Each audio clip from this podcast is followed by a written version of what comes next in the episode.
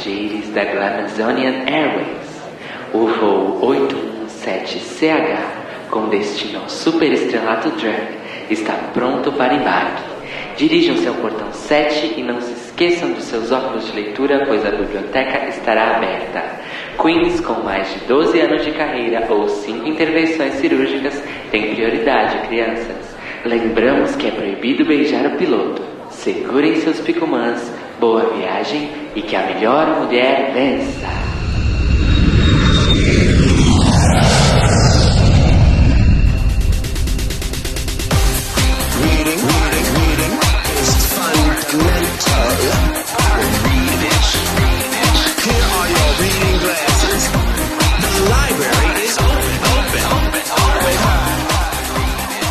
Senhoras, senhores e demais opções de gênero disponíveis no Facebook. Apertem os cintos e coloquem os óculos de leitura porque a biblioteca está aberta a bordo do voo 817CH da Glamazonian Airways para falar sobre tudo o que aconteceu no segundo episódio da sétima temporada de RuPaul's Drag Race. Eu sou seu comandante, Rodrigo Cruz. Eu sou seu chefe de cabine, Telo Caetano. Eu sou sua comissária de bordo, Cairo Braga. E como o tema do, do episódio é diretamente ligado aí a viagens, nosso extra special guest dessa edição, super bem acomodado aí na primeira classe do nosso voo, é o diretor da Fanouts LGB Travel, uma agência de turismo especializada em viagens e eventos para o público LGBT. Rouba está aqui conosco. Ê! Olá! Tudo bem, Vi? Tudo bem? E vocês? Tudo jóia. Como é que tá aí? ô? Tá confortável? Assento Tá tudo ótimo, serviço de bordo incrível e muito obrigado pelo convite. Ai, arrasou. Roba, a comissária tem uma pergunta pra você antes da gente começar. Claro, Qual a sua drag favorita?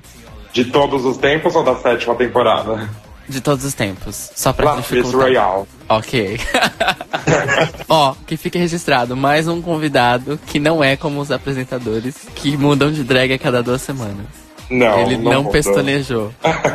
Foi papum, né? Tipo a Latrice. Bom, Latrice, pô. Arrasou, Bi. Bom, enquanto a nossa tripulação finaliza aí os procedimentos para decolagem, vamos dar uma lidinha aí nos comentários sobre o episódio 1, Born Naked. Vamos lá? Ooh, girl. RuPaul Drag Race. Então, vamos ler os comentários. A gente teve muitos, muitos, mas muitos comentários. Inclusive, muito feliz, viu? Ai, claro, agradecer todo mundo. A gente tomou poucas gongadas, mas a gente não tem como ler o comentário de todo mundo porque os comentários foram longos, então não dá pra ler o nome de todo mundo. Então, se eu pulei o seu nome, não me odeie, tá? Me ame e semana que vem manda de novo que a gente lê. O Felipe Santos mandou pra gente que nós somos as melhores pessoas, que ele se identificou com os comentários. Que vibe certa, vibe correta. Gosto. Ele tá, cer- ele tá certíssimo, eu diria. Aí a gente é ótimo mesmo. A Cristina Santos também falou, amor que a gente falou sobre ela, e ela vai levar pra vida que stalking não é, não é stalking, é curadoria, claro.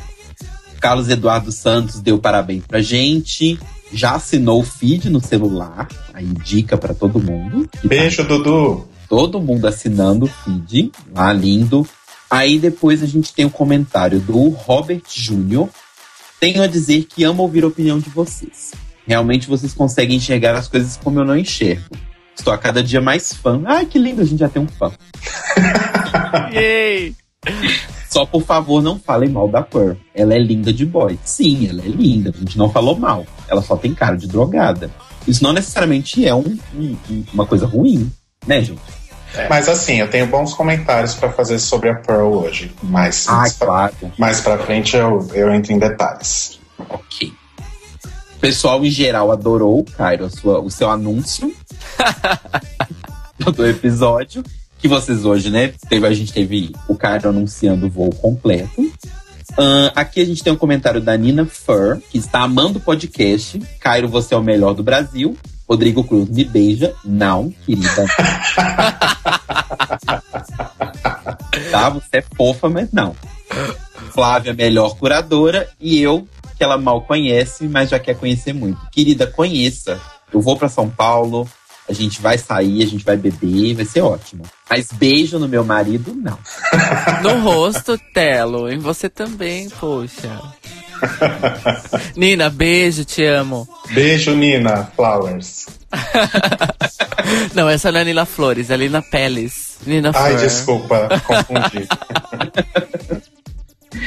O Júnior Rodrigues pediu pra gente chamar ele pra participar do podcast. Ele comentou que quer, mas muita gente mandou mensagem pra nós três pedindo, né?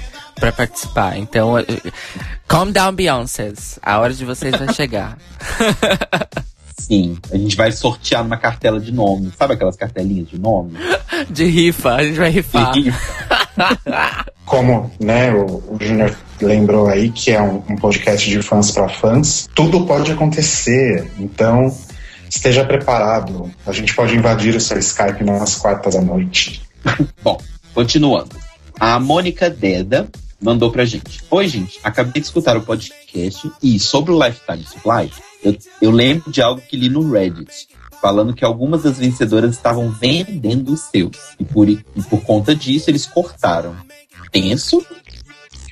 Então, eu entrei nesse. Não sei se todos vocês entraram nesse tópico do Reddit, mas tem altos babados aí no, no meio dessa história. É, tem essa questão aí das queens venderem o lifetime supply, que é aquela coisa, não é exatamente um lifetime supply. Não é que a MAC, a Krylon ou whatever vão ficar mandando maquiagem pra drag até ela morrer. É um, um estoque de maquiagem, né, fechado, é, baseado aí numa estimativa de quanta maquiagem a drag usaria aí. Ou seja, é simbólico. E aí rolou esse lance aí de algumas queens estarem vendendo o, o Lifetime Supply. Teve uma outra história também que parece que a Bibi nunca recebeu o Lifetime Supply dela. Gente. Então, a RuPaul faz piada de que eles nunca pagaram o prêmio da Bibi até hoje, em dinheiro. Eu não sei se é verdade, mas como a- RuPaul faz piada disso quase sempre, eu acho que é verdade, sim. Né? E o outro babado fortíssimo que tem aí nesse, nesse tópico é que nos anos 90 a, tinha uma loja da, da MAC que o staff era praticamente todo formado por, por drag queens. Era a loja da Spring Street. E a Lady Bunny trabalhava nessa loja. Né? Isso, segundo a pessoa que postou lá no Reddit, que diz ter sido parte do staff da MAC, etc, etc. Né? Aquela coisa. Mas a, a Lady Bunny supostamente trabalhava aí nessa, nessa loja e através dela é que a galera da MAC conheceu a RuPaul, que na época era uma pessoa um tanto quanto enlouquecida e alcoolizada, né? A RuPaul chegou a fazer algumas coisas para MAC, o, o Viva Glam, por exemplo, né? Mas parece que rolaram uns estresses aí, dela não cumprir alguns compromissos e aí a parceria foi encerrada. Além disso, tem uma história que supostamente todo esse crew de, de drags que trabalhavam lá na, na loja da Spring Street foram demitidas ao mesmo tempo porque elas estavam roubando tanto material quanto dinheiro do caixa. Gente. Gente, será que é verdade isso? Eu fiquei muito passado, Nossa, é muita fofoca, hein? Nossa, colocamos os óculos cedo né? Muita fofoca. Muita. Muita. Hashtag too much. Eu vou ser bem sincero que eu não duvido de nada nessa vida. Eu também não. É, deixa eu só adicionar uma coisa no que o Rô falou. Rô, é, quando a MAC deu o Lifetime Supply como prêmio, o que eu sabia é que elas tinham uma cota mensal em dólares que elas podiam pegar. Hum, entendi. Não era tipo um, um pacote fechado. Não, não era. E eu acho que é Ah, por isso entendi. que elas conseguiam vender. Hum, Entendeu? entendi. Tipo vendedora da Avon, só que contrabando. Gente, que bafo. No caso, a Tyra, né? Provavelmente fez isso.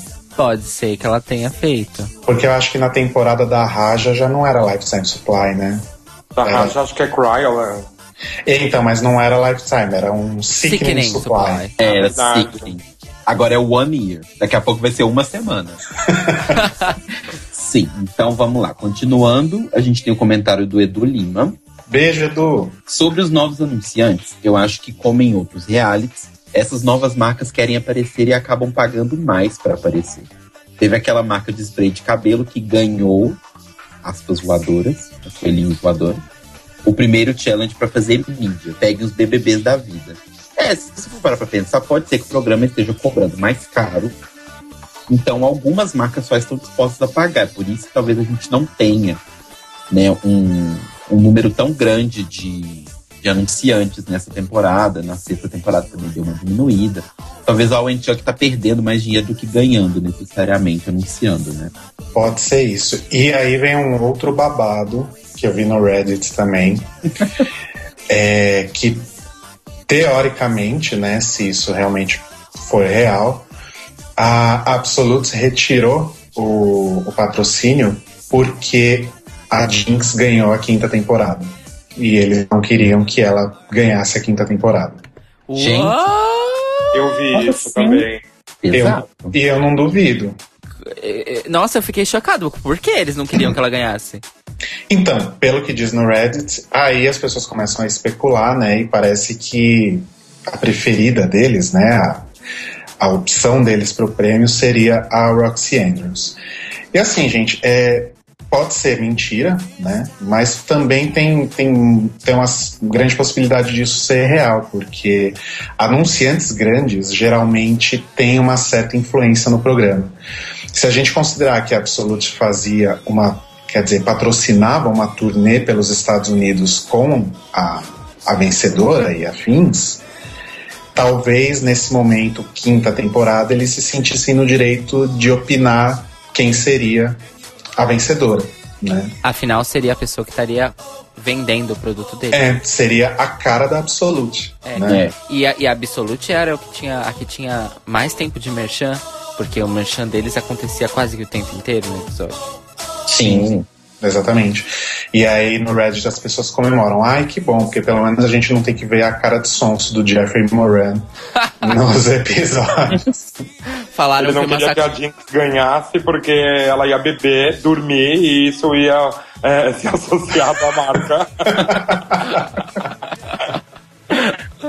Mas então, eu achei interessante, porque se essa for a história mesmo, significa que a Mamaru falou foda-se. Sim, É.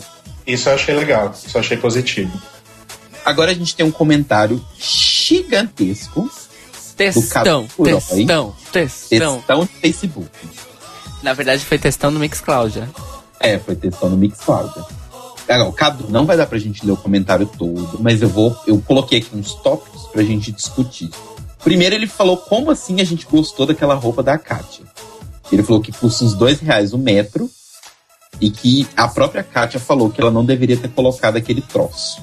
Ótimo, já vou na 25 amanhã, já que é dois reais o metro. Eu também, assim- gente. A Priscila tá aí, precisa de montação.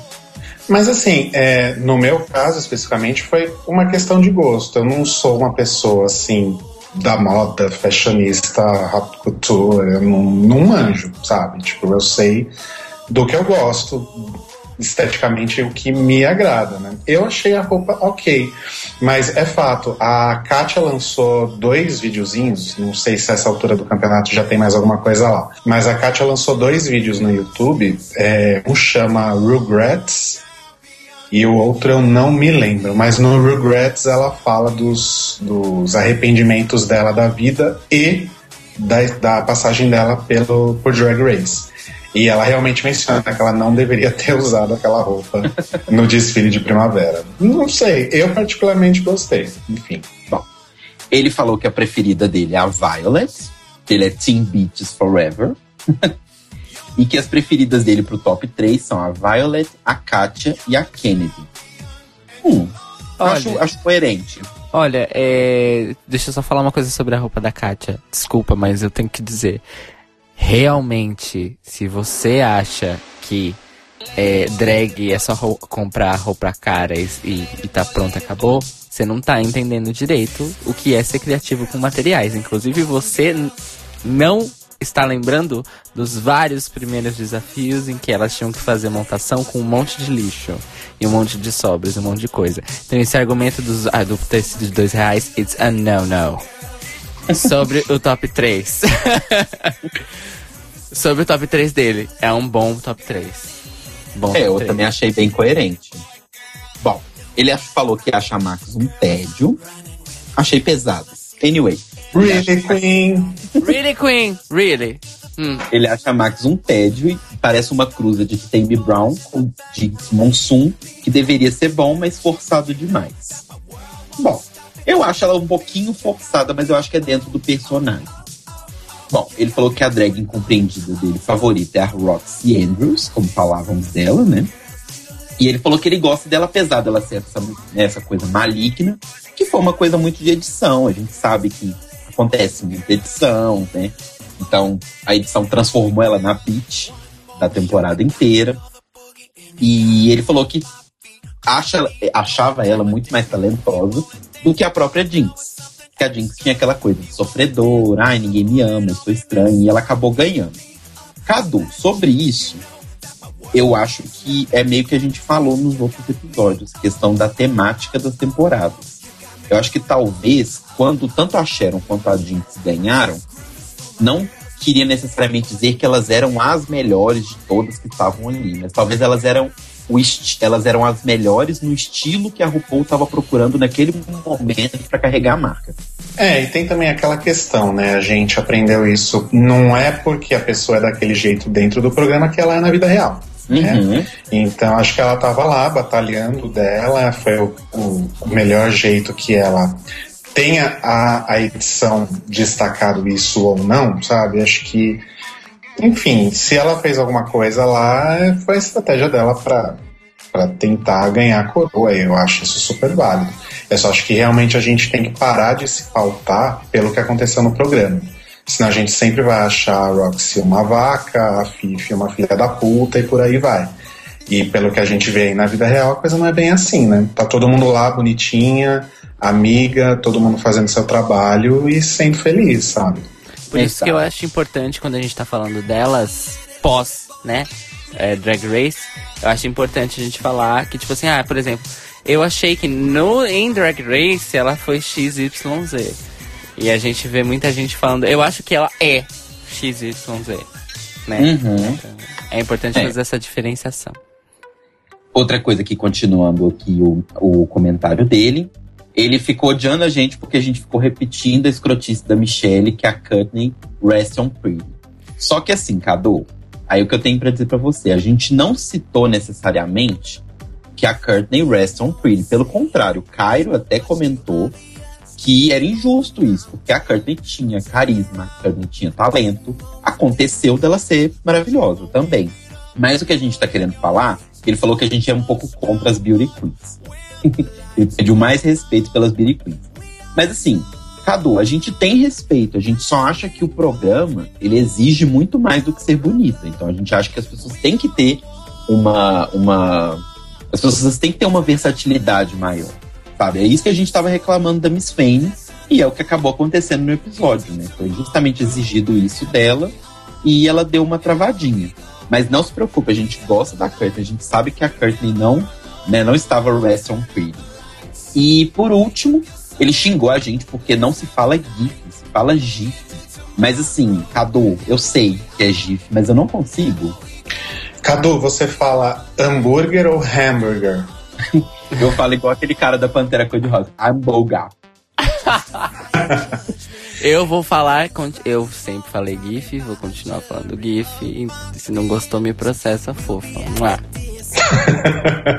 Bom, mas Cadu, muito obrigado pelo seu comentário gigantesco. Não se sinta acanhado, comente mais. A gente adorou as críticas. É assim que a gente vai fazer para melhorar o programa mesmo. E não se preocupe, que a gente não odeia as bonitas. A gente só acha que elas têm que ter talento também. Até porque a gente é bonita. Claro, lindas. Maravilhosas. Mas, e, agora falando sério, Cadu, obrigado pela sua dedicação de ter escrito tanta coisa. Bom saber que a gente te inspirou a escrever tanto. É verdade. Obrigado. Continue É com a verdade gente. mesmo, Sim. Cadu. Obrigado mesmo, você arrasou muito. E por último, só fechando a tampa, o Eduardo Rodrigues e o Victor Mercadante perguntaram pra gente como que faz pra ver RuPaul, se tá passando na TV a cabo, essas coisas.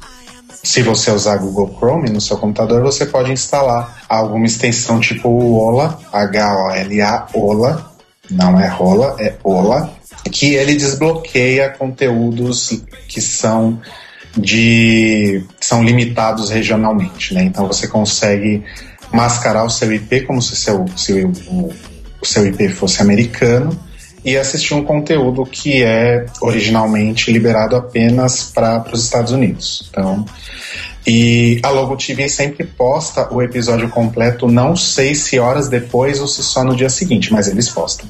Torrent. Usem Torrent. Olha a pirataria. Ah, Porque nada que a gente falou aqui é considerado pirataria, né? Cairo, eu não tenho dinheiro para pagar processo, Cairo. Se a RuPaul bater aqui na porta querendo me processar porque eu pirateio, você pirateia, eu quero ver. Corta o microfone dele. Corta, corta. Usem Torrent. Available on Kickass Torrents. Mas se tiver alguma autoridade também assistindo, gente, a gente quer assistir em tempo real, meu Deus do céu. A gente não tem culpa. Eu tenho culpa de não passar no Brasil, meu Deus do céu. Meu Jesus Cristo. E quando sai no Netflix, a gente assiste milhões de vezes. Exato, a gente É, tá te pra esse Netflix. Mesmo já tendo assistido. Essa é a melhor parte. Sim, esses dias mesmo eu tava assistindo tudo de novo. Gente, então concluindo, eh, quem quiser aí comentar sobre o episódio pode entrar no nosso perfil no Mixcloud, mixcloud.com barra The Libraries Open Podcast, ou na nossa página do Facebook, que é facebook.com barra The Libraries Open Podcast. Podem mandar e-mails também para The Libraries Open Podcast gmail.com. E eu juro que quando eu criei esses endereços eu não achei que fosse ficar tão sem fôlego falando.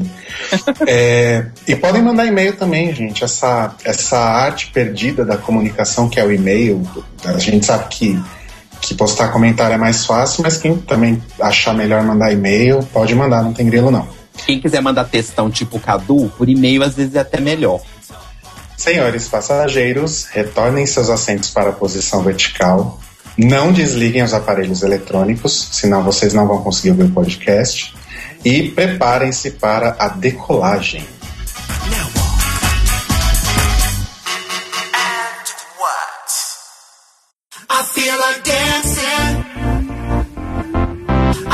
Bom, então Glamazonian Airways foi aí o primeiro desafio em grupo da temporada. E como o Cairo comentou no, no último episódio, é nesse tipo de desafio que a gente começa a mudar bastante aí as nossas opiniões sobre as queens, né?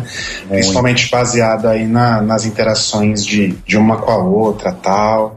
O que, que, que vocês acharam aí? Deu pra mudar alguma coisa? Tá tudo igual? Deu. Mudou. O que mudou? Pearl. Pearl mudou muito pra mim. Um, porque ela me surpreendeu no, no desafio. Porque ela mostrou que sabe performar e sabe. E tem expressões faciais, além da expressão facial de querer estar morta. E ela, ela me surpreendeu de verdade, porque eu jurei que ela e a Fame iam ficar, tipo, eh, no mesmo patamar, vamos dizer assim, no mesmo patamar baixo de performance. Mas a Fame se fudeu sozinha nesse quesito. É, a Pearl mostrou que sabe performar, que não é porque ela tem aqueles olhos pela metade que ela é uma qualquer. Eu achei muito legal porque eu não, eu não sei se eu diria que a Pearl sabe performar, assim, sabe? Mas ela se esforça. Ela, Sim. se, ela se dedicou, aprendeu a coreografia. A Miss Fame lá se cagando. Ah, eu não sei, eu não sei, eu não consigo. E ela arrasou. Ela carregou a coreografia sozinha. É, então, é, ali ela soube, né? Não que ela sabe, realmente, mas ali ela soube e pra mim contou a favor. E também porque no Untucked eu gostei muito da atitude dela. De alguns shades que jogaram pra ela, assim. Mas eu achei que eu, eu achei que ela tava mais tranquila de, de não brigar e de não fazer aquele texto que, que ela fez no Untucked passado, justamente porque ela tinha ido bem. Sim, eu acho Ela que talvez. mais sossegada com ela mesma, assim, vamos dizer. Eu acho que talvez ela tivesse. Ah, gente, vamos, vamos considerar isso também, né? Eu acho que deve rolar uma certa timidez. Você tá ali no maior reality show do mundo com outras 13 queens que provavelmente você não conhece na frente da RuPaul. Deve rolar uma, uma timidez assim, né? Acho que até quebrar isso para algumas pessoas demora mais, né? Sim. Ai, gente, eu queria voltar num momento muito especial logo no início do episódio que gerou um meme sensacional no Twitter. A Mi- eu odeio a Michelle Visage. Eu odeio Michelle Ai. Visage. Amo. Michelle, que inclusive respondeu um tweet meu essa semana, retuitou a minha participação aí no meme. Inclusive, amanhã a gente vai se encontrar para tomar um café no Starbucks, Manda Ah. beijos. ali da Alameda Santos. Não apareçam lá, tá? É, é um café. É um café entre amigos. Não quero vocês lá enchendo o nosso saco, não. Gente, mas o que, que foi esse meme? Foi maravilhoso. Foi, foi chocrível, porque eu não esperava. Ninguém esperava que fosse virar um meme. E a Michelle e a RuPaul retweetando tudo. Tudo que a galera postava loucamente, loucamente. Então, aí eu espero. eu- alguém viu se a Violet é, reagiu nas redes sociais? Porque assim, a- o, o recado geral de todo mundo fazer esse meme é: Gata, você não fala assim da jurada mais amada do programa. Sim. Não. Mesmo porque as próprias queens reagiram lá na hora, né? Na gravação, daquele jeito, né? Tipo, girl, como Uhum. assim você odeia a Michelle? Se queimou no segundo episódio, inclusive, né? Pois é. Uhum. E até o que a Caixa Davis fala, né, gente? Como assim você odeia ela porque ela te julgou? É a, é a profissão dela, caralho. Ela tá ganhando dinheiro pra fazer justamente isso, sabe? Vai ficar de draminha. Ai, nossa, Michelle Visage me odeia. Ai, filha, grow up. Embora eu acho que nessa, nessa temporada ela tá pegando um pouquinho pesada demais. É, eu acho que ela tá um pouco mais. ahn, mais agressiva com tudo. Mas, em compensação, a gente tá vendo que nessa temporada a RuPaul tá levando a opinião dela menos em consideração. Sim. Tá aquela coisa tipo assim, tá bom, amiga, fala o que você quiser, mas foda-se, tá?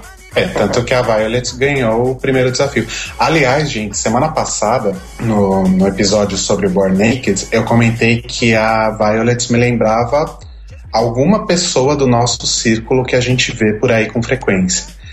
E aí, essa semana me toquei quem é Hum, quem? Michael Love. Nossa, verdade. Revelações. Pra quem tá ouvindo aí o podcast e não sabe quem é, Michael Love é uma das mais incríveis performers e hostess de casas noturnas aqui de São Paulo. Ela foi hostess durante muito tempo na, na Louca, no, no Grind, que é a festa de domingo da Louca. E ela é uma pessoa, assim, maravilhosa. Michael, se você estiver ouvindo, eu acho que não, beijos no seu coração. Mas depois eu vou colocar um linkzinho aí comparando a Violet com a Michael. Eu noto uma certa semelhança, assim, montada, né? Porque Out of Drag não tem muito a ver mesmo. Ah, claro. Mas beijos, Maika. Beijos, Maika. Muito amor. Muito amor. Então, mas aí teve essa cena inicial e depois veio outra coisa, né? Tava vendo aqui agora no Facebook, eles mudaram a chamadinha do Hey Girl, né? Agora é oficial, realmente eles mudaram aquela chamadinha de quando a RuPaul vem explicar a prova. É, então, é, ainda, ainda tem o Woo Girl, mas ela fala outra coisa depois. É isso, né? Então, é exato. E aí estão dizendo, eu não consegui, eu vou ser bem sincero, as, as três vezes que eu assisti o episódio eu fiquei tentando entender o que, que a RuPaul falava. Eu não entendi muito bem, mas estão falando no Facebook e eu vi uns comentários também que tá rolando no Reddit, que é meio que uma alfinetada pra Carmen Carreira, por causa da confusão do, do, do Shimeio. Vocês viram alguma coisa sobre isso? Olha, pelo que eu consigo entender, ela fala She's ready to have you, alguma coisa assim. Não sei, porque ela fala daquele jeito estranho. So very heavy, não? Não, então, eu, eu, eu entendi mais ou menos o que o Rô entendeu. Tipo, She's already to have you. Tipo, ela vai receber vocês, uma coisa assim. Mas isso é uma coisa a se ver no Reddit, porque o Reddit vai a fundo nesses detalhes. Né, mas mudaram pra evitar confusão. Mudaram, claro, claro. Não, eles já tinham abolido a história do Shemale, né? Sim. Temporada, no meio da temporada passada, né? Uhum. E agora eles substituíram, e aí tanto que no final aparece, né? Hashtag Drag Race. E o, o primeiro mini challenge aí, né? Porque não dá pra considerar os desfiles de primavera e outono como um mini challenge, né? então, o primeiro mini challenge da temporada foi aquela coisa maravilhosa do, do Leaf Blower, né? Que rendeu cenas incríveis, tipo a boca da Jasmine Masters, tipo. Maravilhoso. Adoro ela. Deu pra gente solucionar um mistério do episódio passado, que era a questão do dente da Miss Fame. E é o seguinte, ele não é podre, igual a gente achava que era. Que tinha comentado. Na verdade, parece que ela fez tipo um grill, só que preto. Tem meio que cinco grills, assim. Fica meio que uma letra W na boca dela. Ah, eu Mas- acho, eu acho que é Kari. Ai, gente, ela fez de propósito. Foi tipo zoeira. É, eu acho. Deu a entender que é tipo um grill mesmo. Alguma, alguma coisa fake. É, eu acho que foi, foi pra zoar, tipo, quem tem grills mesmo. Pá. Aí ela pôs uns, pintou uns negócios pretos ou marrons, assim, entre os dentes. Foi, É. foi assim que eu entendi, de verdade. Eu assisti duas vezes o episódio, foi assim que eu entendi. Além dessa cena engraçada da Jasmine, teve as, as gordurinhas da Jade, né? Tipo, ondulando. Ai, foi. Mas pra mim a coisa mais weird assim, dessa prova foi a participação do Mob. Gente, vi. tiraram ele. Ele Verdade. tá onde? Não, mas o Mob, na verdade, lançou disco novo ano passado, se eu não me engano. Mas assim, Ninguém What's- ouviu, né? what's the point daquela participação, né? Eu tenho então, eu tenho uma história pra vocês sobre isso. Uma historinha. Conta. Que may or may not ser uma invenção minha. Mob estava andando por Los Angeles, assim, de boas, e a RuPaul tava indo pra gravação, né, do programa. Ela viu o Mob, apontou, Oi Mob, aí ele, Oi RuPaul, quanto tempo, não sei o que, tô indo gravar meu programa. Já sei, vem junto comigo, a gente vai jogar um monte de ar na sua boca e vai falar que e você vai soltar umas frases sem graça no programa. Ele falou, tá bom, tô sem nada pra fazer mesmo. Aí foi assim. Será que ele ganhou um lifetime supply por ter feito essa. Um essa lifetime supply de pão com nada, só se for. Lifetime supply de bala Juquim. Eh, se fosse de bala chita, aí, aí Até- valia, né? Mas, não, É, realmente, que eh, foi assim, blur. blur. Bland. Foi bland, exatamente, foi muito bland. E outra coisa, né, tipo, eu eu achei o ó, porque é mais um momento gay de mob em que ele não assume que é gay, né? Mas quem sou eu pra dizer alguma coisa? E ele precisava se- se promover um pouquinho também, né? Ele foi no lugar certo, tadinho. Quem é o Mob em 2015? Sabe qual é a parte engraçada, guys? Ele foi jurado de um dos episódios dessa temporada que vai acabar semana que vem. Essa semana, aliás, desculpa. De um- do meu outro reality favorito, que é King of the Nerds. Rei dos Nerds. E ele. Gente. Sim, ele foi jurado nessa temporada que tá passando agora. E rolou, e rolou uma interação no Twitter.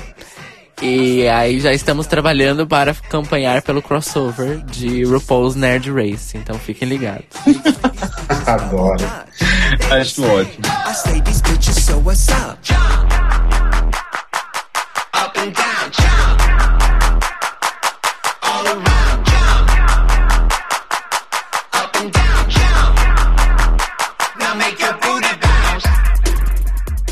Gente, falando sobre a nossa drag queen favorita dessa temporada, que é a Miss Fame. Só que não. Amadíssima. O que, que foi aquele Kai Kai com a Trixie, hein? Não é. Achei um pouco. Assim, a- no Nantucket elas explicaram que foi aquela coisa do tipo, ai, conheci ela hoje, já amo, Tommy Pucha. E aí eu vou ficar tocando ela. Não sei como são essas amizades. Achei estranho. Mas você comprou isso? Ah, não. Ai, gente, desculpa, não ah, mas comprei, assim, não. sei lá, whatever. É, não, foi bem whatever. É, foi meio desnecessário, sabe aquele momento, tipo, você olha pra um amigo seu e ele tá, tipo, se agarrando com outra pessoa, mas não porque seja um problema se agarrar com outra pessoa, mas porque foi completamente gratuito. E tipo, aí hoje eu vou comprar pão, e aí você vai lá e passa a mão no pão inteiro. Oi? Não faz muito sentido, gente. Não, foi forçadaço, vai. Forçadaço. Não tem nada ali, É. gente. Nada. Eu acho que foi uma tentativa da produção, eu acho, de fazer um corte muito específico, num momento muito específico, pra dar um buzz. Ou a gente tá vendo aí o nascimento de um novo Rolaska Talks, né? Ai, nossa, tomara que Não, por favor. A Miss Fame tem que sair antes disso acontecer. E não tá longe, não, viu? Também acho. Ah, outra coisa que eu queria comentar com vocês. Que a gente comentou nas semanas passadas, né? Que a logo tá favorecendo muito os fãs, criando GIFs e eles mesmos soltando na internet. E o RuPaul falou depois desse desafio que os GIFs do desafio, né, das dobrinhas, da boca, delas tomando um blow do Pit Crew, estariam todos no site da Logo TV. Então, realmente, é, é oficial isso. Aliás, a, Ru a RuPaul disse GIF. Viu, Cadu? Tá satisfeito? A RuPaul é inteligente, a gente é burro. Mas ainda, é, voltando aí à nossa querida Miss Fame, maravilhosa, talentosíssima. É, bom, a gente sabe né, que existem certos momentos aí em que a edição do programa favorece algumas queens. E no caso da Miss Fame foi aquela história lá do, dos avós, que ela foi criada pelos avós, porque a mãe era alcoólatra, e o avô foi assassinado, e até a Violet se compadece dela, né? Ai, mas eu posso falar? Hum, Eu chorei. É Mas, mas a ideia era essa, né, Telo? A ideia era que as pessoas se compadecessem, mas assim, sete temporadas depois, né, a gente sabe que tem algumas coisinhas aí. Que assim, surge essa história toda, né, todo esse, esse momento emocional para as pessoas se conectarem a ela, e aí ela vai pro bottom tree. Né? Ah, mas não sei, assim, eu, eu sou. Gente, eu sou completamente bobo, eu sempre caio nessas coisas, mas assim, eu realmente me emocionei, porque eu achei legal a história, assim, achei, achei bacana e tal. E assim, logo depois disso, né? Aliás, foi antes, né, que teve a confusão que a Ginger falou com a Miss Fame. É, então, isso na verdade, a segunda Ginger, ela simplesmente quis puxar um papo, tipo, ah, mas você não é performer mesmo, né? A sua vibe é outra, você gosta mais da, dessa coisa da moda tal. E assim, eu realmente acredito que a Ginger tava falando isso de boa, tipo, ah, puxando papo com a colega aqui do lado. E aí a galera aproveitou pra cair em cima. Aliás, Senhora Jasmine Masters e Senhora Kennedy Davenport estão se mostrando duas really shady bitches, hein? Sim. Mais a Jasmine do que a Kennedy. Inclusive no próprio Untucked. Assim, como eu falei na semana passada que eu tinha amado a Jasmine, que eu achei ela puro carisma e tal, nesse episódio acho que caiu um pouco essa ideia de puro carisma. Não que eu acho que ela tenha ficado menos carismática, mas eu acho que assim. Eu não lembro exatamente quem falou isso durante o programa, mas acho que foi até a própria Miss Fame. Que existem escolas diferentes de drag, existem épocas diferentes de drag, e ali RuPaul tá para poder reunir todos esses profissionais e mostrar pro, pro mundo. Então, assim, eu acho que talvez esse shadezinho que elas jogaram, eu às vezes fico pensando se não é um pouco aquela coisa do tipo, ai, eu faço assim, é certo do jeito que eu faço, você tá errada. Aliás, Roba, você comentou que adora a, a Jasmine, né? Eu gosto dela, assim, eu não acho ela melhor em nada ali. Só que eu acho muito legal a felicidade dela por estar ali. Ela, Sim. ela é uma, uma das que aproveitam 100% cada segundo do programa. Isso eu acho muito legal. Esses dias eu tava pensando, aí depois, revendo melhor o episódio e o Untucked, vendo todas essas situações, talvez eu tenha mudado um pouco essa, essa ideia que eu tive. Mas esses dias eu tava pensando que, guardadas as devidas proporções, né? Eu acho que Jasmine, por essa questão desse carisma, da alegria dela, eu acho que a Jasmine tem ou tinha um potencial para ser talvez uma nova Latrice. É, então, aí é, o problema é esse, que ela tá começando a se mostrar contrária à imagem. É, porque assim, eu, eu tô falando, em momento algum eu acho que ela deixou de ser carismática. Sim. Não, não me entendam mal. Eu só acho que, sabe, assim, num programa que traz drag de tudo quanto é tipo diferente, tudo quanto é experiência de vida diferente. A gente teve a Willan, por exemplo. A Willan nem família drag tinha, sabe? A Willan, ela era atriz. Ela era, né? É, sabe? ela, era, ela era uma atriz, ela tinha uma vivência muito diferente, mas o programa tá ali pra justamente juntar essas pessoas. Se ficar fazendo shadezinho porque fulano não vai em boate, sabe? Fulano só não se apresenta em boate, só vai vestido, por exemplo. Não sei, sabe? Talvez a, a escola de drag seja diferente. Então eu fiquei com um pouquinho de preguiçinha disso. Uhum. E nossa, Tá. não, desculpa, tem uma coisa que eu, que eu vou ter que discordar. Hum, Nova Latriz, não existe tal coisa, gente. Só isso que eu pra dizer. Calma, calm down, Beyoncé. É, nunca vai existir uma nova Latrice, mas eu acho que ela pode desenvolver essa relação de afeto e carinho nessa temporada, tá? Relevante só a essa temporada, aquele mesmo carinho que a gente criou com a Latrice na quarta. Posso estar sendo precipitado e, ao que tudo indica, talvez não seja bem assim. Você disse que ela, que ela é uma forte candidata a ser Miss Congeniality, é isso? Não sei se eu chegaria nesse ponto, mas de criar esse carinho, sabe? É. E tem mais uma que eu acho também, gente, é, que ela aparece, eu até comentei com o Rodrigo outro dia, com a Milan.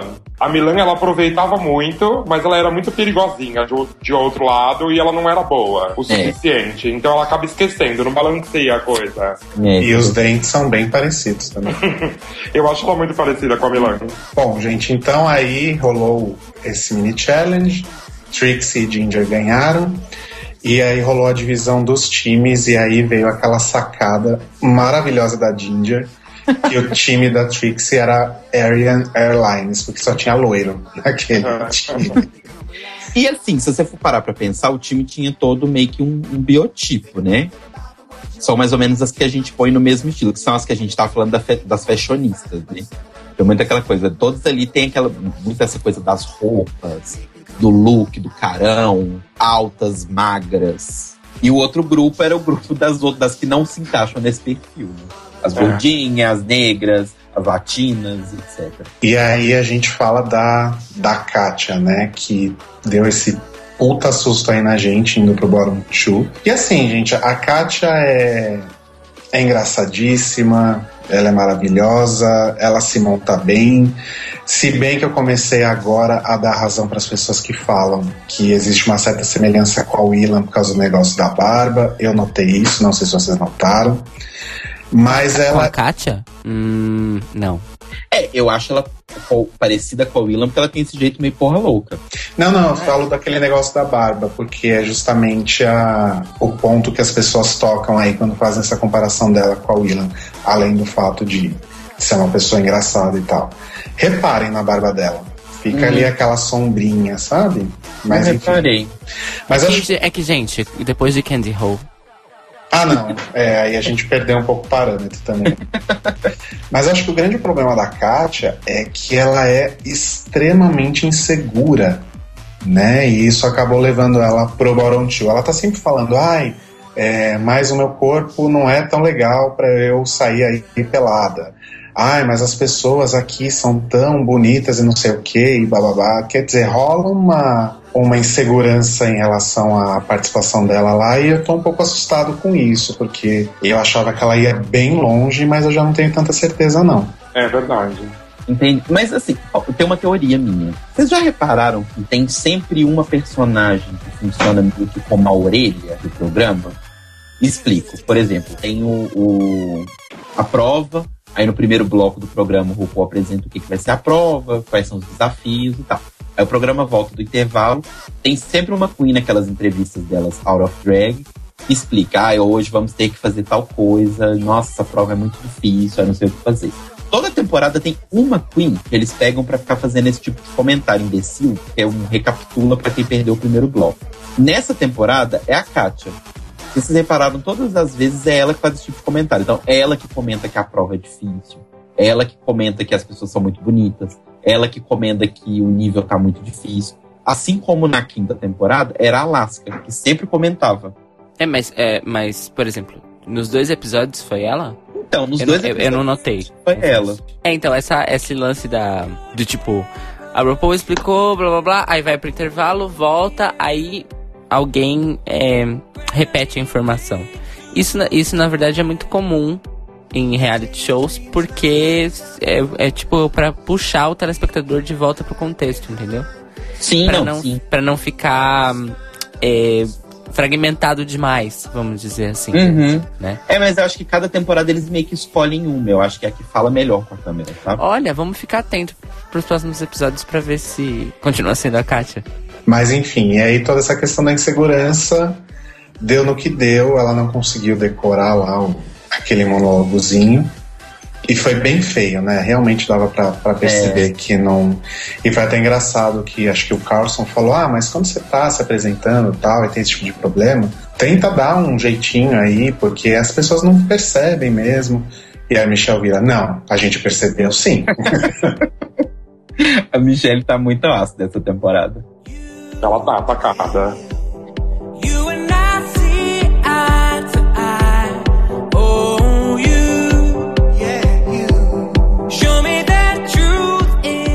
Mas, gente, o que, que foi essa prova. Tudo que eu achei sem graça e monótono no, no primeiro episódio, esse segundo foi maravilhoso. Mas Eu também, adorei. o monótono, como assim? A gente, Não, falou, a gente falou que o episódio anterior tinha sido corrido. Não, não, eu não falo, eu não falo monótono de ritmo. Ah. Mas eu achei as provas meio qualquer coisa. A gente achou a prova do nude meio lá.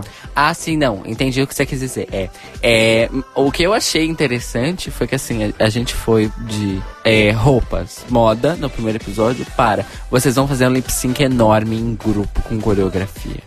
Sim. Deu um chute no nível muito alto. Não. Foi maravilhoso. E assim, eu como amante da Broadway, gente, achei sensacional. Ah, eu também gostei muito. Eu, eu, eu, nossa, eu adorei, eu achei super criativo. E pra quem não sabe, quem faz toda a produção musical personalizada de Drag Race é o maravilhoso Lucian Piani. E Luciano Piano. Luciano Piano, nosso queridíssimo Luciano Piano. Eu um dia espero trabalhar com ele, lindo, maravilhoso. Já que acho que chupar ele não vou conseguir, então pelo menos fazer música com ele. É, pelo menos fazer música com ele, que é uma forma de sexo, como nós sabemos. É, mas eu achei. Nossa, eu, eu achei a, le- a letra das, das, das musiquinhas muito boas, as piadas. Sim.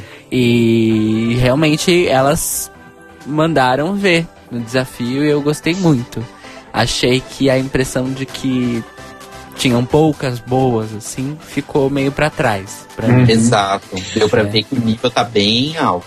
É, Apesar de eu achar que no primeiro grupo, né, o, o Arian Airlines, foi tudo bem bem flat, assim, né? Não teve um destaque, tipo, nossa, talvez a Trixie tenha se destacado bem, ou, É, ou a. Max. a Mas o que eles falaram no, o que eles falaram no Untucked faz sentido. O ritmo da segunda parte, do segundo grupo, era um ritmo mais rápido. Era uma coisa mais, sabe, agitada, as músicas eram mais agitadas, tinha um pouco mais de ritmo, era menos monótono. Eu acho que talvez isso fez também a gente pare... ficou parecendo que o primeiro grupo foi pior, mas não necessariamente elas foram piores. Sim, verdade. E também tinha coisas mais divertidas, eu acho, no segundo. Sim, Como o piloto na cadeira, por exemplo. a coisa da andadinha, já começarem fazendo uma coreografia de grupo e cantando em grupo, acho que faz toda a diferença. Assim. Ai, tão bonitinha a, a Ginger dando a, a andadinha na frente. Muito fofa, gente. Muito. É. Mas é como a Jasmine disse no né? Tipo, que elas fizeram esse comentário e tal sobre a diferença dos dois números. E a Jasmine falou: Ah, mas é porque o de vocês era o, era o número de abertura, o nosso era o número mesmo. Adoro É. veneno. É, foi, mas foi verdade, né? Querendo ou não. E assim, algumas que a gente tinha achado super qualquer coisa no outro episódio, eu achei que nesse episódio se superaram, assim. A própria Candy Who, que não, continuo não sendo fã dela, né? Continuo achando aquela, aquele contour dela horrível, horrendo. Mas eu achei que ela dublou muito bem. Achei que ela né, deu uma interpretada ali na parte com o piloto. Eu achei que ficou muito legal. Maquiagem tava boa, não tinha barba.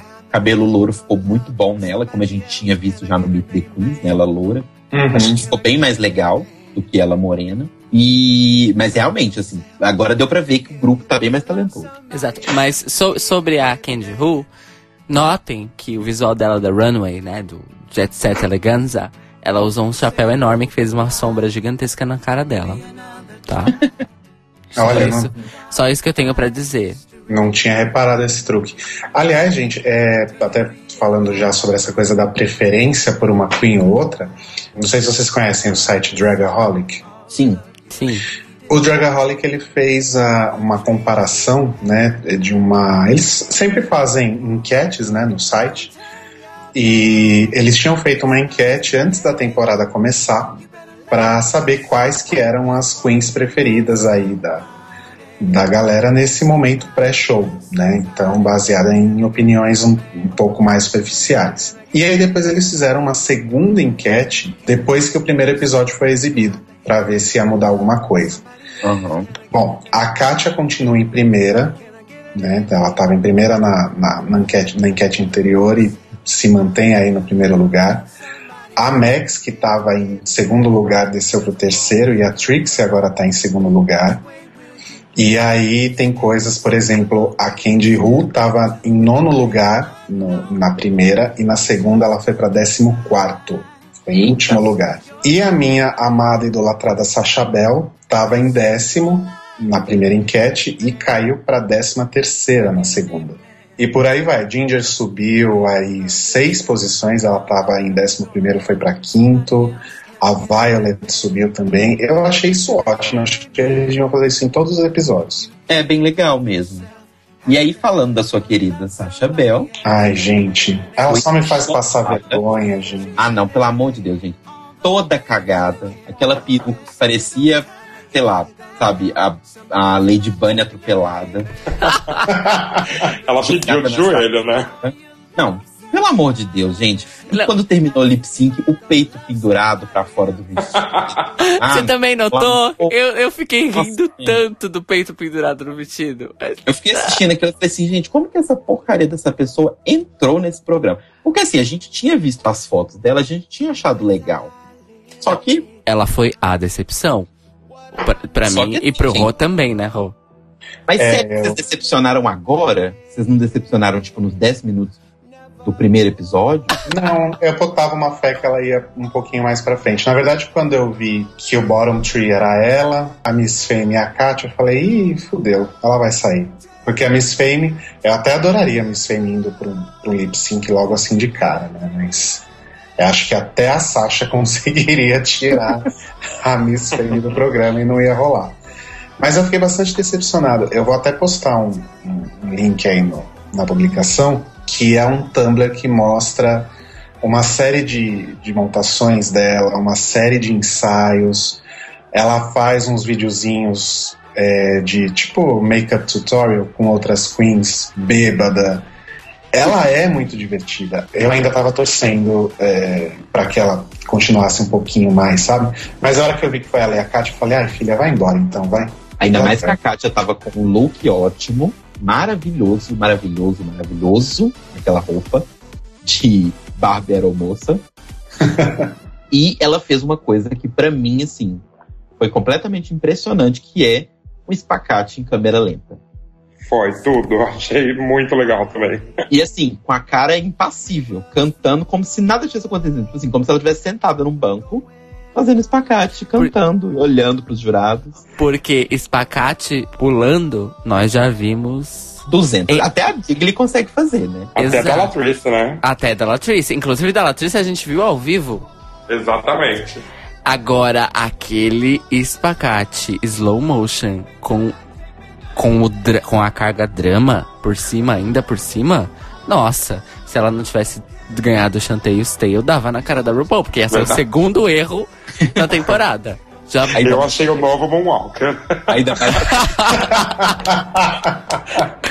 tendência, tendência da boate 2015. Espacate slow motion da Katia. Pra E não mim, deixa- fechou, galera. Já estou treinando enquanto gravamos. Ai, gente, mas sobre isso que o Rodrigo falou, assim, da Sasha Bell, eu não duvido que ela seja talentosa, nem nada disso, porque afinal ela entrou no programa. Mas é só porque não me impressionou nem um pouco, assim, que ela apresentou no- nos primeiros episódios. Vocês gostavam muito dela, mas eu achei ela meio aquele mentor, assim, sabe? Fora dali do programa, ela devia ter uma base de fãs legais, ela devia é, se montar muito legal, mas talvez ela não funcione bem com a velocidade do programa, aquela coisa de, né, que a Ben de la Creme falou na, na temporada passada, tipo, é muito rápido, é muito corrido, elas se montam muito rápido. Então talvez ela não tá acostumada a trabalhar nessa velocidade, ela trabalha numa outra velocidade, isso acaba prejudicando. Mas assim, é. Ok, realmente a Sasha é talentosa, mas aí também eu tenho que, que ser honesto, né?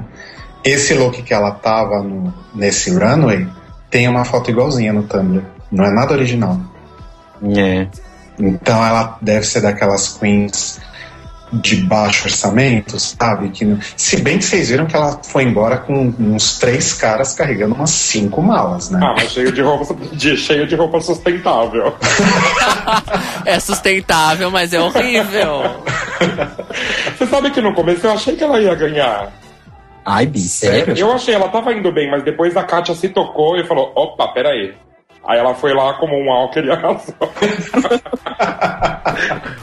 É, é o Bussa Walker, né? Porque você vai abrindo. assim. Mas ela tava indo bem no começo, eu achei. Tirando roupa, tô falando da, da- dela mesmo.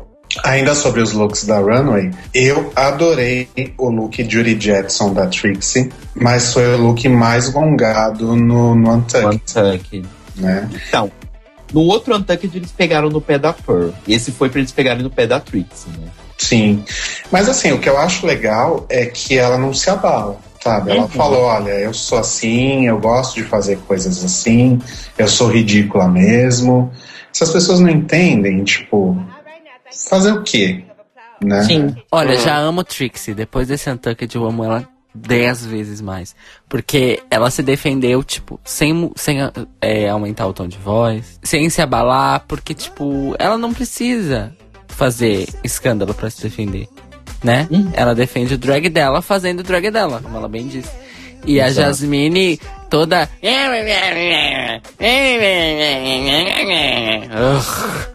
Mas assim, já tô prevendo que daqui uns dois ou três episódios no máximo, a Michelle ou o Ross, que eu acho que é bem o tipinho do Ross fazer isso, vai fazer um comentário do tipo: Olha, Twix, querida, eu sei que esse é o seu drag, mas eu queria ver você bonita. Mas sabe o que eu acho, sinceramente? Eu acho que ela vai apresentar alguma coisa como eles querem. Porque ela é makeup artist, né? Ela E ela trabalha é com isso. E ela tem cara de ser esperta. E assim, eu acho que, cara, na boa, eu acho que depois de sete temporadas, se você não se prepara para tudo que pode acontecer, é, é burrice até, né? A gente sabe que por mais que elas queiram se permanecer, permanecer fiéis aí à, à estética delas, como é o caso da Milk, por exemplo, a gente sabe que no fim das contas as pessoas não vão muito longe com esse tipo de pensamento. Né? E eu acho que a Trixie é capaz de apresentar aí uma, uma versatilidade e, e fazer algum look que tenha a ver com o que os jurados esperam. Eu acharia maravilhoso, adoraria ver ela, tipo. Talvez não seja uma coisa tão maravilhosa quanto o que ela faz normalmente, mas eu, eu gostaria de ver como ela ficaria num look, entre muitas aspas, normal, com uma maquiagem, entre muitas aspas, normal. Eu tô, tô curioso por esse momento, porque a gente sabe que uma hora ou outra isso vai chegar. Uhum, claro. Posso falar pra vocês? Se a Trixie chegar no episódio do Snatch Game que eu torço, porque eu quero que ela chegue no top 3, talvez a gente veja ela com outra maquiagem, dependendo da, da pessoa que ela for imitar.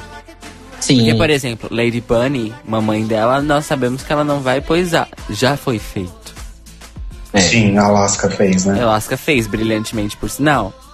E então eu tô curioso, porque talvez ela, ela, ela, como eu posso dizer, ela, de- ela tire o aspecto clown, né, do rosto para poder fazer bem a personagem. Não sei, eu tô especulando mesmo. É, mas se ela é make-up artist, eu acho que ela tiraria, assim. Ah, não, claro, eu, tenho, eu não tenho dúvidas que ela sabe fazer. Ou se ela quiser fazer uma maquiagem tipo Miss Fame, ela vai saber. Porque se ela é make-up artist é, e que faz, por exemplo, trabalhos para além do drag dela, significa que ela tem que, que, ela tem que saber fazer tudo, Claro. né? Ela já falou que tem um background de teatro, então eu acho que vai ser tranquilo pra Então, ela. eu acho que eu acho que assim, o- exatamente o que ela falou no Untucked. Esse é o personagem dela, essa é a Trixie. A- essa cara, o rosto, né? A make dela. Faz muito. A, a- é um. Como é que é? É um, é um índice de que é a Trixie, entendeu? Aquela, Uhum. aquela make. Mas não significa que ela não sabe fazer outra coisa. Muito Claro. pelo contrário. Então, eu acho que eu, Jasmine, a senhora devia tomar conta do seu rabicote. Só isso. Aparentemente, a partir dessa semana, então, odiamos a, a Jasmine, é isso? Não, ainda não. Ainda não. Mais um pouquinho.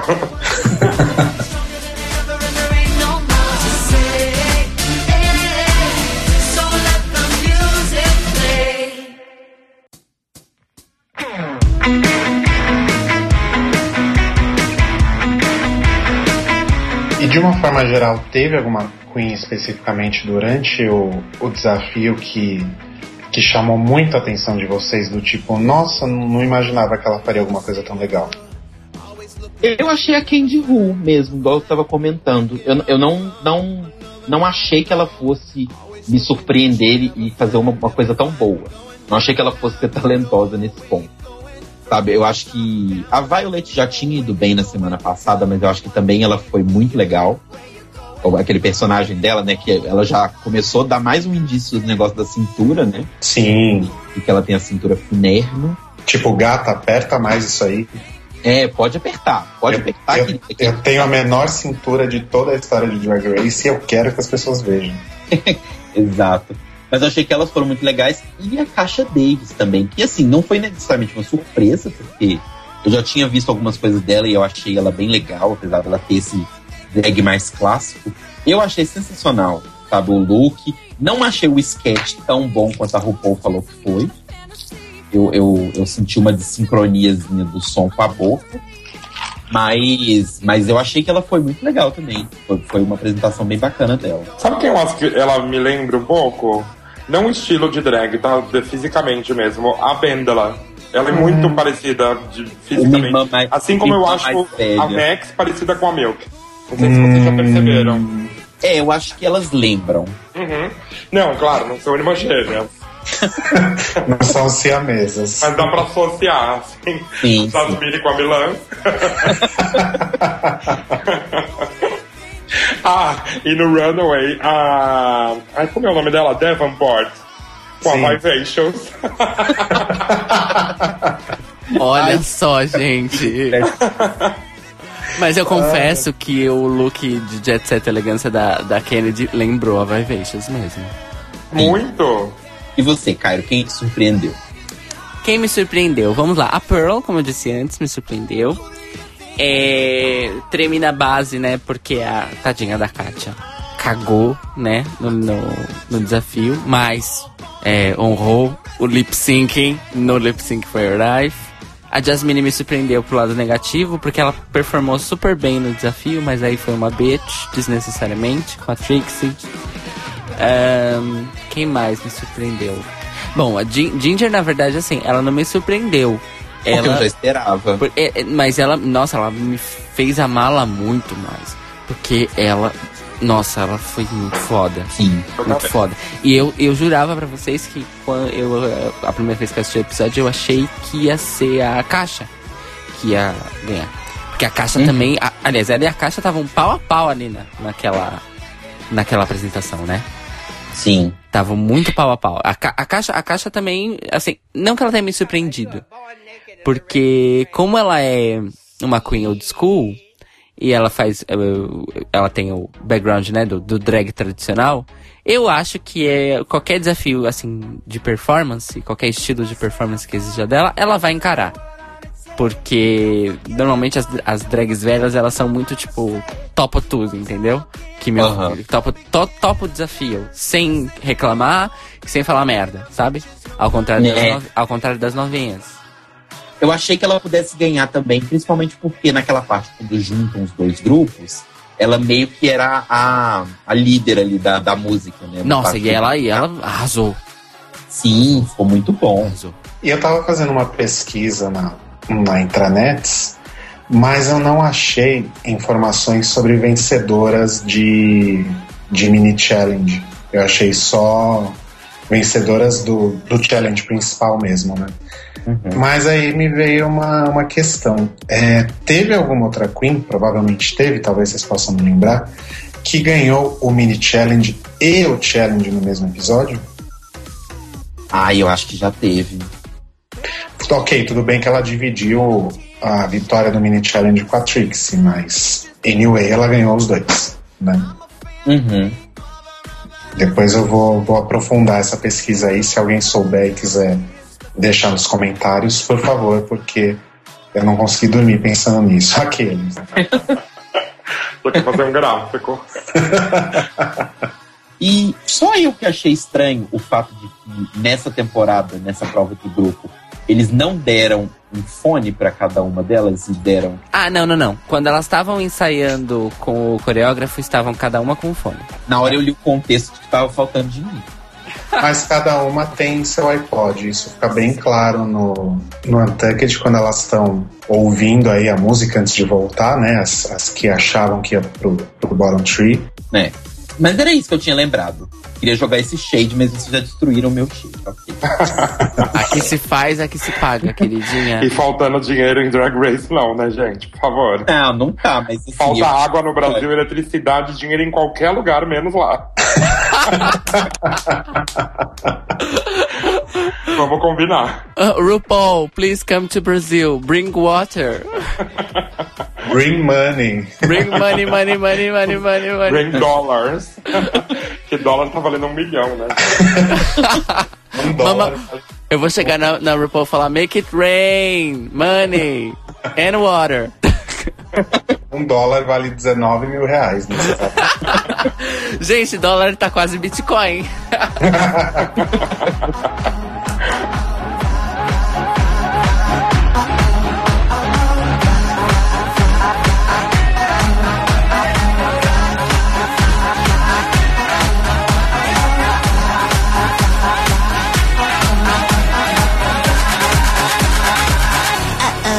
Sissy, that wow, wow, wow, wow, wow, wow, wow.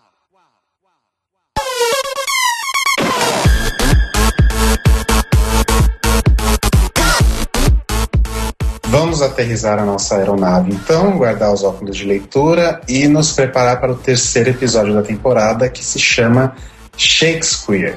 E como o próprio nome diz, são adaptações de obras de William Shakespeare. E no preview do, do terceiro episódio, a gente já, já dá para ver lá que as duas peças vão ser. Vai ser um desafio em grupo de novo, né? Dois grupos. E no trailer também da temporada já, já tinha aí algumas cenas disso. E as duas peças são Macbeth e Romeu e Julieta. E no preview tem alguém falando que, pela voz eu acho que é a Kennedy, falando que nem sabe o que é Macbeth. ok, né, gata? A gente perdoa, né? Vamos ver o que, que vai sair. Shakespeare. já, já que eu vou ser, a narra- vou ser o, o Lombardi do nosso podcast. né? Topa tudo por dinheiro. Ro- Nani People e a corrida das transformistas. Mas assim, o que, que vocês esperam desse episódio, gente? Muito humor. Só isso que eu tenho pra dizer. Eu acho que vai ser hilário. Olha, eu não sei, desafio de, de atuação é sempre uma coisa bizarra, né? Porque ninguém sabe o texto, ninguém sabe quando entra, aquela coisa. Mas acho que em termos de desafio de, de atuação, nunca ninguém vai superar a Dor naquele momento que, que ela tá lá quieta e alguém fala, Adore, it's your line. Ela, oh shit, it is. Nunca ninguém vai superar isso. Então, vamos ver o que, vai sair. Pelo menos assim, eu gosto desses episódios quando é quando elas vão atuar, porque tem muito essa coisa de mostrar a personalidade dela sem necessariamente ela estar atuando como a drag que elas são, né? Tipo, a Max não vai estar atuando como Max, a Trix não vai estar atuando como Trix. Ela vai estar no momento desligado e de repente ela tem que entrar nesse novo personagem. Então, eu acho sempre legal pra gente conhecer elas melhor. Sim. E a gente já sabe quem vai ser a melhor, né? Quem? Miss Fame, né, gente? Ai, claro, como sempre, né Miss mesmo? ela Fame vai levar esse desafio assim, sem concorrência. Ela vai fazer um abajur, Ou a Jasmine também. Uma duas. boca pra fazer teatro ela tem. Ela, ela consegue anunciar bem as palavras. Só não tem dicção. Você não entende uma palavra que ela fala. Vamos ver o que vai sair. Mas foi isso, gente. Glamazonian Airways foi essa bagunça toda e o próximo promete ser pior, digamos assim. Vocês entenderam o que eu quis dizer. Roba, queria agradecer muito sua presença aqui. Aliás, gente, importante contar, compartilhar com vocês nesse momento. É graças ao Roba que eu sou fã de Drag Race. Olha. Sim. Acho que nem você sabia disso, né, Bi? Não, não sabia. Que quando você estava assistindo, acho que a segunda temporada na Netflix. Né, na- eu assisti na Video na segunda. Hum, então talvez. Assisti na Netflix. Então, acho que foi quando você assistiu no Netflix. Uhum. E aí você falava pra mim da Jujubi, que era isso, que ela aquilo, e as coisas que ela falava. Eu falei, gente, eu preciso muito ver isso. Aí peguei o Marcelo junto e a gente começou a ver e deu no que deu, né? Nesse podcast maravilhoso às 11 da noite de novo. 300 horas na frente do Netflix. Depois, cá estamos nós. Ah, bom saber disso. E eu que agradeço vocês terem me chamado também. Foi muito legal. Ai, Bi, faz, e faça o jabá. Então, a gente precisa falar, eu preciso falar da Fanaut para vocês, que é uma agência de viagens voltada para o público LGBT. E a gente trabalha algumas coisas relacionadas a RuPaul, são muito incríveis. E nesse momento, exatamente nesse momento, nós temos dois pacotes válidos. Um deles é o RuPaul's Bot, que é o Better of the Season, é, que vai acontecer em Fort Lauderdale na Páscoa, dia 2 de abril. Então tá E- pertinho. Exatamente, tá pertinho, tá limitado. Tem ingressos de meet and greet para quem quiser. As drags que vão estar presentes nesse é a Dora, a Bianca, Detox, a Ivy Winter, a Jinx e a Fife. Ah, e a Sharon Needles também. Ah, adoro. É apresentadas pela Michelle Visage. Adoro. E se você quiser saber um pouquinho dos pacotes, só entrar no nosso site, ele tá no banner. É, eu acho que vale a pena. A gente envia tudo explicadinho, com todos os detalhes. É, inclui aéreo, hospedagem, seguro viagem. É, tudo pensado para atender o público LGBT bem bonitinho, do jeito que Ou nós seja- merecemos. Ou seja, é a montação completa. Exatamente. Então é uma viagem, vamos ferver juntos. E você falou que tem o, o- tem o bots e tem mais o quê? Então, o outro é super exclusivo, acho que só nós temos aqui no Brasil, inclusive, é, que é o RuPaul's Drag Con, que é uma conferência Olha. de drags que vai acontecer em Los Angeles em maio. E nós temos dois tipos de pacote para essa conferência. Um é que você vai bonitinho para Los Angeles, entra no evento, vê todas as finalistas e um monte de drags. E um outro tipo de pacote VIP, que é incrível, todas morreriam para ter, que é o VIP Pass. Ele dá direito ao meet and greet com RuPaul e participar da gravação do Reunited, da final. Ai, Gente. Um sonho. Exatamente. Ai, numa um área sonho. reservada que Por se chama favor. Orchestra. E eu acho que é muito legal. Se vocês quiserem informações também, tem no nosso site, no banner. É, matar as inimigas de inveja, tirar fotinho com o RuPaul. Qual é o endereço E- do site, rouba? O endereço do site é fanout.com.br. Ah, tá. E o nosso Facebook também, que é www.facebook.com.br fanout. LGBT Travel. Trava. Quase isso. Quase, Ai. quase. Tá bom? Obrigado. Vamos pro drag com, porque RuPaul vai ganhar dinheiro demais. E esse negócio Vai. cada vez melhor. Ah, mas já pensou participar da última, gente? Deve ser muito sonho, né? Tapete vermelho? Ai, que maravilha. Ser a RuPaul em pessoa. Exatamente. Tem que ser rápido, gente. Ela tá velha, lembra sempre. Eu já chegaria lá. Hi, RuPaul. I have a podcast. About you, we love you. Aí ela vira e responde, Really, Queen? Aí ela fala, me too. Aí ela fala, eu tenho, pod- Verdade, amor, eu tenho um programa. eu tenho podcast, eu tenho um programa, eu tenho dinheiro. E você? O que, que você tem? Eu tenho uma é- conferência. Rouba, obrigado por ter dado todas essas informações pra gente, por ter aberto a agência e ótimo. disponibilizar todos esses, esses sonhos de turismo LGBT. Que infelizmente no Brasil ainda é uma coisa muito fraca no sentido de oportunidades, né? Não no sentido de clientela, porque as bichas amam viajar, ainda se for viagem especial pra viado, a gente gosta mais, não é mesmo? Ainda mais se for pra ver nossas drags, por favor. É verdade, Então- eu que agradeço e vale a pena conhecer a gente. Eu acho que tem muita coisa bacana pra oferecer pros clientes. Ai, adoro. Arrasou. Então, adoro. fanaut.com.br, certo? Exatamente. Ou Facebook barra Fanaut. LGBT Travel. ok. Arrasou. Gui. Então, a gente volta aqui na próxima semana para falar sobre o episódio 3, que se chama. Shakespeare! Mais uma vez, mais uma vez. Shakespeare! Bye bye. Bye, bye, Bye bye. Bye bye. Bye bye. bye, This is your bag? Bye bye. Bye bye. bye, bye, bye. Have a nice flight. Bye, bye. Bye bye. Bye bye. Love yourself. Don't Time tell again, you're gonna love somebody It's else. not too and again, late. amen. You better love Can I get an yourself amen? before you love somebody. You can't love yourself. How in the hell you gonna love somebody else? Hey,